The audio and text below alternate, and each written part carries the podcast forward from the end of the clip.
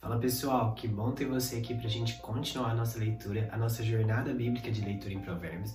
Já quero pedir para você que está aí curtir, comentar, compartilhar esse vídeo para alcançar mais pessoas, tá? A gente já está quase no fim, mas os vídeos estão ficando salvos, então qualquer pessoa consegue acompanhar desde o início, tá? Então não se esquece de compartilhar, é, de mandar para um amigo seu para que a palavra de Deus ela seja propagada pela terra, tá?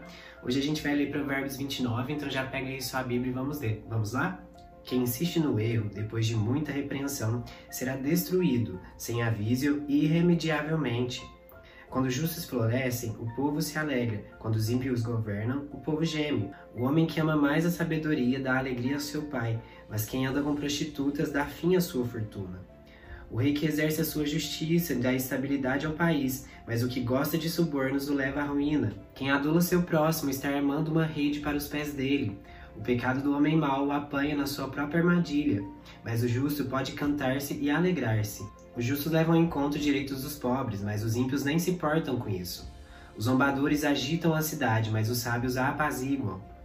Se o sábio for ao tribunal contra o insensato, não haverá paz, pois o insensato se enfurecerá e zombará.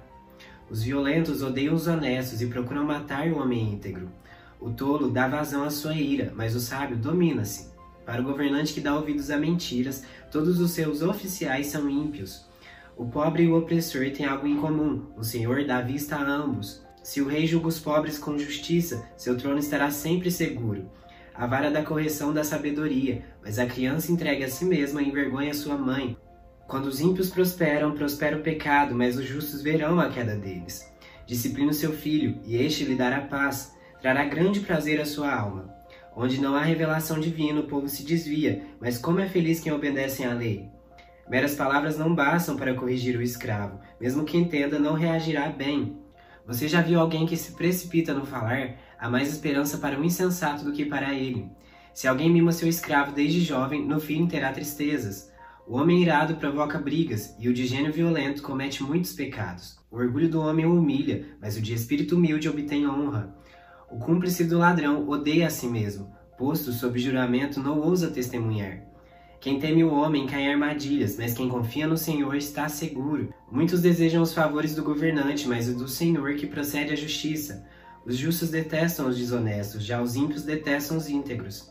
Amém.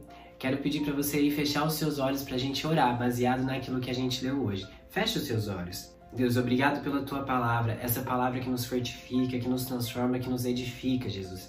Aí eu venho te pedir que ela nos transforme em sábios e que a gente possa viver segundo a sua lei.